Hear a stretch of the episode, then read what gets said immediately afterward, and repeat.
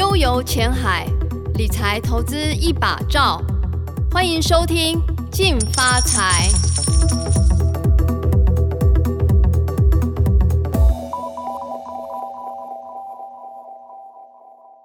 欢迎收听由静好听和静周刊共同制作播出的《进发财》。我是静周刊理财记者林婉萱。今天我们邀请到的是房产专家邱爱丽老师。Hello，大家好。因为最近呢，其实听到很多人哎买房了，或者是说哎正在看房子，嗯，对，然后加上现在利率很低，嗯、所以贷贷款成本也比较低嘛，嗯、所以大家会很多钱都滚到房市去了。嗯，老师你。身旁有没有很多例子？我最近蛮多通告的，就是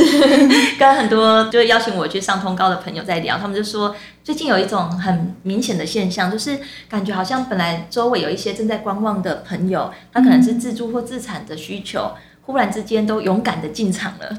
对，然后再加上其实媒体有很多的。呃，讯息好像都在告诉我们说，好像最近房市非常的热，所以就会有些人他本来在观望，他可能就想说，是不是现在不进场，后面就来不及？对对，嗯。所以有这种现象，那所以其实它也反映在我们的实际的成交量上。所以举个例子好了，嗯、我相信很多朋友都有看到这一个新闻哈，就是它呃这个新闻是呃内政部我们每个月其实都会统计所谓的买卖的移转动数。那大家其实最关心的就是六都嘛哈，因为六都主要就是呃集中的都会区，所以你会发现呢、啊，你如果我们看二零二零年的七月的买卖的成交移转动数，它比起二零二零年的六月。单月成长居然成长了十九点三趴，然后媒体也另外统计了，它是从二零一六年的一月一路到现在的五十五个月的新高，嗯，所以大家就觉得哇，房市真的很热哎，好，但是如果假设我们拿这个数字回去比去年的同期，大概是有回温了，好，大概就是二点八到三趴之间，好，所以你要说是不是真的很热很热吗？我觉得是蛮热的，但是其实这里面有很多其实是呃在疫情期间，很多本来要看屋要买的人。都观望，嗯，然后但是在七月陆续都回来看房子了，嗯、然后所以我觉得七八月一路到下半年，我想应该都会是不错的。对，那有没有说就是这一群你想要买房看房的人，大概会集中在什么样的族群？嗯、就是可能年轻人，还是说？嗯还是说一些就是可能想要换房子啊的一些小家庭这样，嗯，我觉得自住的买盘一定都会存在。嗯、好，那里面当然呃，我觉得我我们当然还没有看到实际的统计数据，嗯、不过我觉得首购的族群其实是蛮多的，首购。首购蛮多的。然后当然有一些是换屋的族群，他可能公寓要换电梯，或者是要由小换大的，嗯、这个也存在。那可是我我们留意到一个很明显的现象，就是如果你最近跟一些中介在聊，嗯、你会。发现呢，有些人他真的就是自残，嗯、因为啊，其实这个是跟啊、呃，其实这个跟低利率有关之外，嗯、也跟美国现在还在无限 QE 的这个浪头之下有关。嗯、而且其实 QE 这一次是很应该是政治的操作加上经济的操作，嗯、所以以往我们的 QE 都是有喊一个数字嘛，对。但这次不是他直接讲无限，嗯，好，所以大家知道 QE 这件事情，呃，大家过去二零零八、二零零九年那时候经验知道说 QE 有点像是货币宽松之下呢，就是无限的资金去追逐有限的资产，所以你会发现其实这一波也不是只有房地产涨，嗯，好，例如说绩优公司的股票，嗯，好，或者是黄金，甚至像我前几天看到连银价都涨了嘛，嗯，对，那房地产也只是其中的一个资产，对，所以有些资产的人他也会选择把钱放在房地产。那老师，其实现在很多人要买房子嘛，然后像是呃首购族好了，可能他们资金没有那么多，嗯、然后现在建商也推了很多这种小平数的房子，对，对，然后老师，这样这种小平数的房子大概有什么样的就是规格嘛？或者是说它大概会长什么样？嗯、可以跟大家介绍一下。其实啊，我们一般想到小平数。第一个会考量的，但它它它的优点就是低总价嘛，对，啊，但是它的确就是室内，如果在扣掉公设之后会更小。那可是我们一般想到的小平数，好像觉得就是套房，嗯、或者一房一厅哈。那但是其实我们先回归两件事好了，就是我们先厘清一下，就是银行认为的小平数跟我们一般买方认为的小平数。嗯、好，一其实以银行来说啊，它是以贷款条件来看的话，它有一个认定的标准，嗯、就是如果我的建物的权状坪数。在不含车位的情况下，好，但是含公社哦，好，所以包含你的主建物、阳台、你的公社都含的情况下，如果呢，你这样建物的群众坪数登记还小于十五平，嗯，好，它银行就会认为它就是套房，好，或者是有些银行它可能标准更严格，它就是要室内就主建物的部分就要大于十二平，嗯，好，那如果假设它是刚好是小于十五平，或是主建小于十二平的，这个银行它认为小平数的话，那就会有两种可能，一种是呃有的银行它就不承做，嗯，所以我贷款我就会比较辛苦，那有一些银行呢，它可能就要看。呃，可能就给七成好，或者给六成哈，或者是如果你地点真的很好，我们最近有一个学员，他买了一个呃综合的永安市场捷运站，走路其实大概四百公尺很近。他买那个房子呢，它其实是一个呃平数其实才十三点多平，嗯，但他还是找得到银行贷款贷给他八成，嗯，好，所以他就会回归到就是那我的地点是不是真的够保值？银行愿不愿意估价？愿意还不愿不愿意可以贷给我？就是正常住家的。成数对，好，那所以这是银行端哈，所以如果假设你是真的要买这么小的平数的，你就会比较建议就是在买之前，不管你买的是呃建商的新成屋或是中古屋，都一定要先问好贷款，再决定要不要买啊。但是如果以我们买方来说啊，其实小宅的定义就真的是因人而异了，嗯，对吧？哈，所以我们刚才节目开始之前，我们刚好在聊天嘛，哈，对。我我发现最近有一种产品卖的特别快，嗯，就是呢，哈，就是很多预售屋，尤其是预售为主，哈，就是它可能全幢才十八平，嗯，可是它就做一加一房，啊、嗯，等于是号称小两房，哈、嗯，就是有一间房间是正常的卧房，另外一间可能是书房或客房，嗯、那或者是呢二十四平，它就做到二加一。嗯。或者是二十八平就做到三房，哈，那我们刚刚现在说的这些都含公设哦，嗯，所以你想象我可能扣掉公设之后，我的室内可能只有十五平，对，对，十六坪，但是我要做到三房，嗯，所以你就可以想见它的格局相对室内是相对小的，嗯，哦，那可能就是呃，而且再加上，因为我们现在看预售屋都是看平面配置图嘛，对，真正交屋之后是不是真的空间如你觉得合用，嗯，这个就是其中的美感，对，嗯。嗯。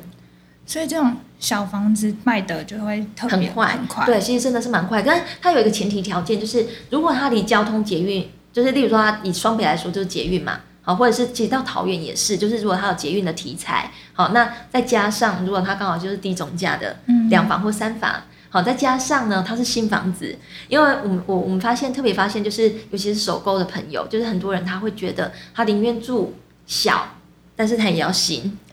他不，他不想要，例如说住公寓，然后大，可是他觉得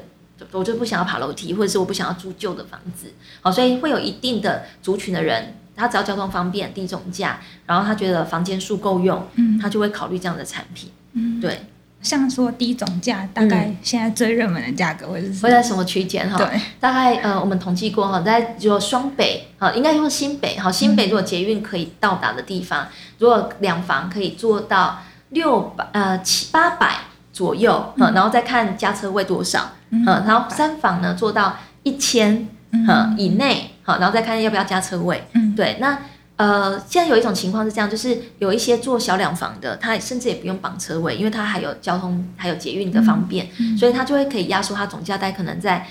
七百多万的两房新房子，然后有捷运走路四百公尺。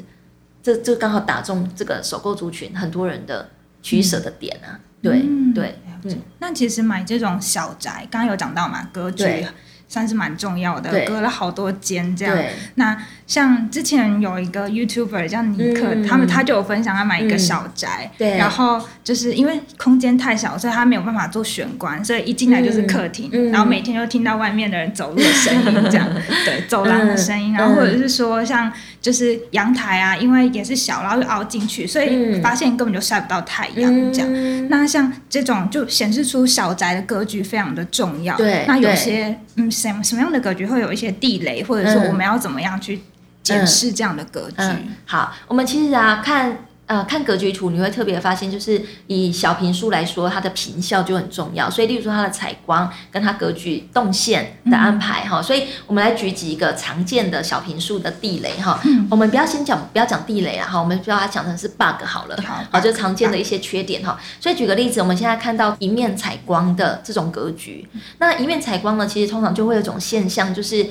大家都想说啊，一面采光应该是客厅采光，房间没有采光吧？嗯，其实反而是相反的。是我的客厅没有采光，房间有采光，好，因为我的梯间进来就是客厅嘛，好，那所以表示说，假设这个建物像刚刚呃您您说的，就是有些人的小平数，它可能就是可能一层可能有个八户，一层有个十户，对，好，然后要每一个，而且现在建商有时候他又用亲子隔间，它的隔音不见得很好的情况下，它就会变成是，哎，我房子里面已经内装相对小了，可是我的。对外的、对梯间的隔音又如果不是太好，然后又一层八户、一层十户，就变成邻居所有的进出动静。如果我的这一间又特别靠近电梯，我就会觉得好像很吵。对，那可是你看到它除了我刚说的这个隔音的问题之外，还有一个就是我从梯间，我从我的梯就是走廊走进去开门的地方。其实是我的客厅，但我的客厅其实是没有办法有采光的。好，所以其实蛮这种预售屋在看的时候，你看图面可能不觉得它是个大缺点，可是说它是一个新房子，你等它交屋，你再去看，你就会觉得，哎，好像我还是比较喜欢客厅有采光，哎，嗯，对，好，所以这个就是我们在看平面图有时候会忽略的哈。刚刚有讲到房价问题，然后有。就是网友在问啊，就是如果说要出价的话，是以实价登录为主。嗯，应该这么说哈，就是在出价的时候，我们会参考两个数字。第一个呢，当然就是实价登录上面的数字。嗯，好，那实价登录呢，其实除了看这个同路段之外，另外呢，如果刚好你买的是社区好了，嗯，其实你会发现，就算同一个路段，不同的社区，其实它的行情落差是很大的。嗯，好，例如说随便举例，这家是润泰，啊，这家是其他另外一个小建商，嗯，你当然不能拿这两个。好的价格去比较嘛，哈，那或者是呃这一栋是大平数，这一栋小平数，它也产品不一样，哈、嗯，所以通常如果假设它是有社区名字的，我们会优先参考这个社区本身的实价登录的行情，嗯，好，然后另外呢，如果可以的话，行有余力，你也可以呃请两到三家银行初步帮你估价，嗯，好，那那个估价我觉得也是一个蛮有参考价值的，嗯，对，好，那老师刚刚有讲到说。建商的名字，对，那其实大家也会想说，买房子嘛，就是当然希望买到一个就住的舒服的一个房子。嗯、那其实有没有建商也是一个挑选的指标？那有没有就是老师觉得说，哎、欸，这个 CP 值还不错，或者是售后服务还 OK，、嗯、然后哎、欸，就是比较就服务还不错的一个建商。因为你的问题刚好是 CP 值，对，我必须要讲哦，CP 值这件事情呢、啊，呃，CP 值我们理想的当然是觉得就是。价格相对漂亮，嗯，好，但是品质也相对也还不错，好，或者是服务也不错。那、嗯、你会发现，这有时候是一个很难，我很难讲什么叫高 CP 值的原因，是因为举例来说，大家最喜欢想得出来的大的建商，可能像我刚刚说的润泰也好，或者冠德也好，或是大家想得到的很多的一线的建商，其实他们的品牌跟他的口碑都做得很好，但是他们有一个情况，就是因为他们的品牌很大，嗯，所以我的价格不会便宜。嗯，那也不代表我买这些建商都一定会赚钱。说真的，嗯。嗯，因为反而是因为他一开始买的价格就相对高，嗯，所以也不确保说他一定以后要卖就一定都会增值哦。我说真的哈，嗯，但是反而你会发现有另外一种 相对比较平价的建商，好像它地点卡的还不错，嗯，但你会觉得它品牌好像也没有那么大，对，可是它因为它品牌不是那么大，所以它的价格可能相对漂亮一点，嗯，那反而他以后要卖的时候反而还比较有空间，嗯。那老师有个网友，他就说他可能在考虑说要从买旧屋还是买预售屋，嗯，你会怎么样建议他去嗯评估自己？嗯，我反而会建议啊，如果假设，因为其实预售屋最大的优点就是它分期付款，嗯嗯，但是我觉得预售屋的确有很多的眉角是你交屋之前看不出来的。嗯，举个例子，我常常被反映，就是被网友问说，哎，怎么预售的时候觉得空间够用，交屋之后发现真的很小。或是交屋之后才发现，哎，怎么这个房间有一根这么大的梁？好、嗯，或者是会觉得说，怎么？因为中介，呃，应该说建商或代销，他在给的尺寸一定都含墙壁厚度嘛。嗯，对。所以在包含他给我们的尺寸，一定也都含墙壁厚度。所以变成我们实际上在估的时候，会觉得好像，或者是我们看样品，我会觉得这些家具好像都放得下哈、嗯。但是真正交屋的时候，你反而会觉得空间感好像跟你想的不一样。好，所以我会建议，如果假设你没有一定非要分期付款的话。那我反而会觉得，你可以考虑屋龄十年内的新古屋，好、嗯，反正是看得到，而且你也比较知道说这个建商后来交屋之后的状态，跟这个社区是不是现在都是自住的人为主，比较没有什么投资客在抛售哈，因为你会发现有些新房子，它大概会需要三年到五年才会稳定，因为有些人早期投资客他可能连管理费都缴得不是很勤劳啊，或者是有些从化区一开始很卖压很大，都会经过一些盘整。好，所以反正我觉得十年内的新古屋其实是一个不错的考虑的点。嗯，对。哎，老师，那有也有人说，哎，望屋兴叹。我刚刚有聊到说，就是现在很多、嗯、很多人就转往桃园去买嘛。嗯。然后、嗯、老师可以分享一下说，这呃新北，然后台北、新北跟桃园之间的这个差别，嗯嗯、我们要怎么样去评估？嗯，我我觉得它就是一个大家会发现呢、啊，桃园的确这几年的移入人口很多。那这些移入人口里面，其实有很多些是。新北或台北下去的哈、嗯，所以我们现在其实有一个很明明常常遇到的一个取舍，就举例来说，可能差不多一样的总价，可能一千二到一千五之间，这个总价带我要么就在台北市买一个公寓的三房，嗯，要么就是用同样的总价带一样要买三房的话，我可能就买新北的电梯，嗯，好，或者是假设我的总价带大概是六百到八百，那我是要留在。新北买一个公寓的三房，嗯，还是要同样的总价带到桃园买电梯的三房，好，所以它就是一个排挤或者是是一个取舍。好，那我我很难讲说哪一个最好。举例来说，如果是要我选，我可能还是会觉得我宁愿住公寓，但我也想要在台北市，好，因为可能考虑到环境或者是小孩的关系哈。但是很多人的每个人的排序不一样嘛哈，所以我觉得以这些其实各自有它的族群，但反而是说。呃，我们现在在假设我现在真的要买新北的电梯好了，嗯，我可能就要知道说，我这个物件本身它的单价跟总价，嗯，还有它的格局，还有它的地点，以后要卖的话是好好卖的，嗯，好是一个相对好卖的总价带跟好好卖的地点，好，那我至少我就可以确保说我在住的这几年，它还有至少保值的空间，嗯，然后甚至有没有可能有升值的机会，嗯，对，好，但是就尽量避免，举例来说好了，哈，就是。呃，你会发现啊，现在很多人，举例来说，如果假设我在桃园买一个很大平数的三房或四房，对，它还是相对难卖的。哦、的原因是因为，哈，我们可能想说，哎，那桃园总不是移入人口很多吗？可你会发现很多移入人口其实都是首购的族群，嗯，那首购族群不会买这样的产品啊，嗯，好，那你可能说，哎，那有退休的人啊，但你会发现有另外一种主大宗的退休的人，他是以大换小，他把台北的大公寓换成。桃园或新北的小电梯两房，嗯，因为他的小孩没有跟他一起住，所以他反而是卖掉公寓，然后身上还可以多留个，也许是一千万的现金，嗯，然后他新房子也不用贷款，然后他就拿那一千万当成是他的退休金，嗯，好，所以反正就是大平数，如果又地点比较偏，除非你是特殊的豪宅的产品，要不然反而就不是那么的推荐。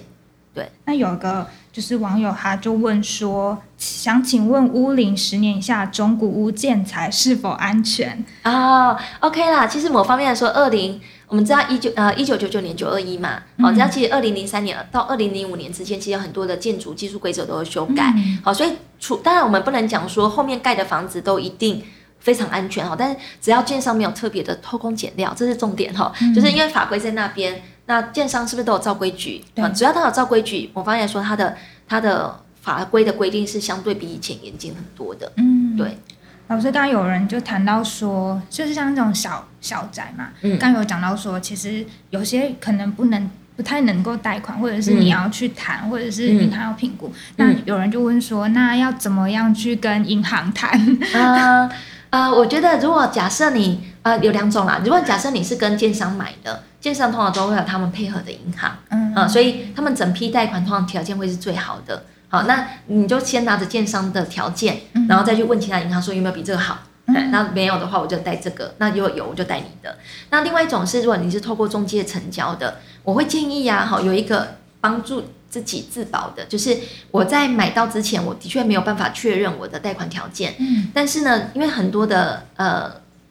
屋主也好，或中介也好，他是愿意让你押一个单书的。就是如果贷款没有贷到我，例如说至少至少七五成，嗯，哦，或至少贷到八成，呃，双方合意无条件解除合约。好，这是一个保保障哈。那当然，这个前提还是要屋主他愿意让你押这个单书。嗯。那如果假设屋主真的不愿意让你押这个单书，就变成我们在签约之前，我们就要先确保，就一定要先把银行都问好。嗯。好，那这个呢，你也可以寻求中介的代书的协助。嗯。因为中介的代书其实他们也有合作的银行。嗯。好，或者是你如果你周围有一些同事，他曾经贷款过，嗯，你也可以说，哎，你可不可以给我业务的电话？嗯。那我可以先问一下。嗯。对。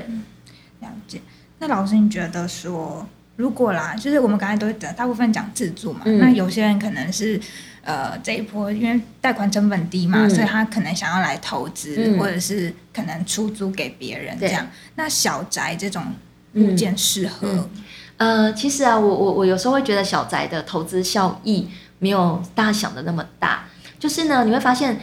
如果假设你你的你的小房子，好，举例来说，我们刚刚举，假设是个全幢十四平的套房好了，跟一个全幢二十八平的小的两房，好，一样都电梯大楼的情况下，嗯、你会发现，假设我这个十四平，因为刚好落在我们刚刚说全幢十五平以内，假设我现在问得到的银行，它可以贷给我贷七成，跟我如果假设是个二十八平的两房，我有机会贷到八五成，你会发现这两个自备款其实是一样的。好，那当然你会说，哎，不，我的贷款还是不一样啊。哈，那对，的确我们的贷款不一样，但所以贷贷款缴的钱当然金额会不同。嗯。但是呢，你会发现，也因为我两房的租金也比套房高，好，所以我有可能两个都租金都是拿来付贷款的。好，所以我的持有的期间的现金流可能差异也不会太大。嗯。另外有一个是，如果假设这个房子以后一平涨五万，好，一平涨三万好了。嗯。你会发现十四平就是十四乘以三。对。有时候我付给中介的都比这个还要多，你懂我意思吗？好，那但是如果我付给我们做两房好了，嗯、你会觉得因为它坪数比较大，好，所以一样涨一样的单价的情况下，你会发现它好像增值的空间好像比较明显，嗯、对，好，所以我觉得这个其实主要也要看说你所在的这个区域哪一个产品比较稀缺。好，如果是两房很缺，其实两房应该是要选两房，不是要选套房。嗯、但如果这一区呢，就是缺这种套房，嗯、好，那我们可能就也不一定要买到十四平的套房，对也许可以买更小的套房，它的总价更低，那是可能租金差不多。嗯、对，了解。是，然后那如果说像小资族啊，嗯、很多像讲到说很多，嗯、呃，现在是首购族，嗯的话，嗯、那首购族如果我们要买房子，有没有一些就特别的？政府有没有些特别的优惠啊？你指的是贷款吗？对啊，贷款其实最有名的就是青年安心成家，嗯，所以它例如说在八百万的额度里面，它有分就是一段式或两段式的优惠的利率哈。那只是说呢，因为如果假设我要用青年安心成家呢，你就会发现它就是要跟关谷银行往来，嗯，好，那有没有不行啊？哈，就是。你就算以前都没有跟这些光谷银行往来过也没有关系，他贷款还是可以照做。只是如果我超过一千超过八百万的额度的部分，他就要办这些光谷银行的一般的房贷。嗯、那所以有可能一般他的一般房贷可能利率就比较高一点，啊，可能就一点六多。嗯、好，那如果假设我是直接办民其他的其他私营的银行、私人的银行，那他可能直接一段式就是机动利率直接给我一点三一。好，所以如果假设我是买八百万以内的房子，可能七年首购还算划算。嗯、可是我买的，例如说一千八百万的贷款，反正只有八百可以用安心成家，一千反而会用到一般，这样相加除以二就不见得一定比较划算。对，嗯、所以可以试算看看。嗯，对，就是以八百为一个一个条件哈。然后它另外还有一个就是因为青年安心成家，它是分了两年、三年之后，它是会调高的。那如果假设我们一般的私人的银行，它其实基本上是。是呃，央行有调利息，我就调；我没有调，我就不调。所以反而我是比较到底的。嗯，哈，所以我们之前有换算过一个数字是，如果你这个房子会住十年以内，嗯、那青年安心成家就比较划算。嗯、可是我十年以上呢，哦、嗯，反而就是一般的银行。如果假设你可以谈到现在首购可以到一点三亿，你反而用一般的银行，反而全部都一点三亿，反而还比较划算。嗯，对，嗯，所以跟你的贷款金额还有你预计要持有几年有关系。嗯，对，老师，那现在你观察有没有哪一个区域小宅是最最最热门的？嗯、呃，我觉得新北跟新北的有捷运到的地方，小宅是真的很热门啊。嗯、然后另外就是你刚刚说的青浦，其实那一区也的确有一些投资的产品。对，那只是说，呃，我我我必须要讲，就是。呃，我我们在买房子的时候，除了自住了之外啊，我们一定都会先问，就是说我的学员好了，他如果来问我说这个房子可不可以买，我一定都会问他一句话，说你是要买来干嘛的？啊、呃，你是要买来出租的？那你是不是很知道说你这里的租金大概可以租多少？嗯、那够不够付你的贷款？好，那你的贷款需不需要再贴钱养这个房子？嗯、那如果你觉得，哎，如果我们算过不用再贴钱养这个房子，那其实最主要租金也不会让你赚大钱嘛。好，最主要会是来自于哪里？来自于这个房子有没有增值的空间？嗯，那我们就会设定说，那你预计要持有几年？你看好这一区的原因是什么？哈，那其实回到我们刚刚说的那个青浦好了，举例来说，其实如果很多的从化区都有这样的现象哈，就是如果你是预计要住个五年到十年甚至以上。我就觉得这些从化区，如果这些建设都会到位的话，好，那当然还是要调价，还是要议价了哈。但是只是说，如果这些建设都会到位，你持有预计要五年、十年以上，我就觉得它相对比较安全。嗯。但如果你又是想说要两年、三年又再来炒一波的人，我就没有觉得它一定有那么安全。嗯，的原因是因为你很难保明年会不会媒体再来一次又说这一区不好。嗯，对，你那时候当卖的时候，你又是变成大家就是都是看新闻在决定要不要买房子的人，我就觉得觉得太辛苦了。嗯，对。老师刚刚一开始我们讲到说，最近很多人买房了，嗯，然后现在也有人哎在观望的，他就会问说，哎、嗯，现在我还适合进场吗？嗯、然后另外一个就是说，那未来房价会不会真的那么贵了呢？我我我我其实永远都是一句话，就是不管什么时间点都有可以谈的房子。这句话，即便是现在房市这么热，都是，嗯，所以像我们今我们自己在这个月其实也有买到我觉得还不错的物件，包括我们的学员也有，嗯，哦，所以其实真的就是要看怎么谈，跟你有没有很勤劳看房子，因为的确有些物件它真的就是有急售的压力，但是这些急售压力的物件真的没有办法留太久，所以中介通知了我们去看，那也因为你平常都有在看房子，所以你下决定的的时间就会相对比较快，嗯，可是如果我们平常都没有在看。中介跟你说便宜，我们也不觉得，哎，真的有便宜吗？嗯，好，再想一下，它就卖掉了。对，就是现在开始，大家先做功课。对，我觉得大家不要排斥看房子，但是大家也不要冲动买房子。嗯，嗯，就是买房子还是需要，因为买房子很多人的，我们之前有换算过一个数字，嗯，很多人的终身的收入大概有三分之一就是花在房子身上了，嗯，甚至有些人的比例更高。嗯，好，所以你会发现，其实买房子是一个很大的资产的配置。好，所以的确还是要多做一点功课。对、嗯，老师，如果像像我啊，就是就是哎、欸，对房地产不是很了解，然后可是想要开始进入这个房地产，嗯、那你会建议我说要怎么样去看？就是第一，我要多看房子嘛，那要怎么样从哪边开始？我觉得啊，我我不是故意要打书，但是 就是买一间会增值的房子，里面有一张表格，我觉得很好用，就是买屋需求的设定。嗯，然后那个设定里面呢，他就会先优先问你说，那你想买哪一区？然后你想要买。刚我们刚说的公寓、华夏或大楼，嗯、或是有些呃外县市的同学可能会想要找透天，对，好，那那那里的呃平均的单价大概多少？我们就会查私家登录嘛，哈，然后跟那我这个预算我可以买得到全幢几坪，然后跟扣掉公社室内剩几坪，嗯，那在做完这些之后，我们再开始上网找房子的时候，我就会比较聚焦，嗯，知道说，哎，我就是要找，例如说三重，然后呢，大概就是哪几个捷运站。走路大概十十分钟，就大概七百五十公尺内的呃华夏，好，然后大概是两房，预算大概多少？那预算假设我是要找八百万，我们就可以看到一千一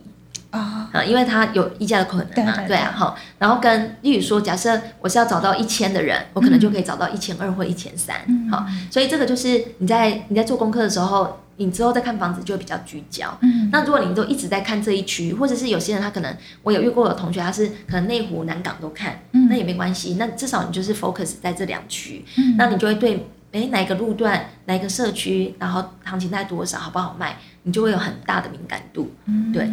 好，那今天非常谢谢老师来到现场跟大家分享很多房地产的资讯。感谢听众的收听，也请继续锁定由静好听和静周刊共同制作播出的《静发财》，我们下次见，拜拜，拜拜。想听爱听，就在静好听。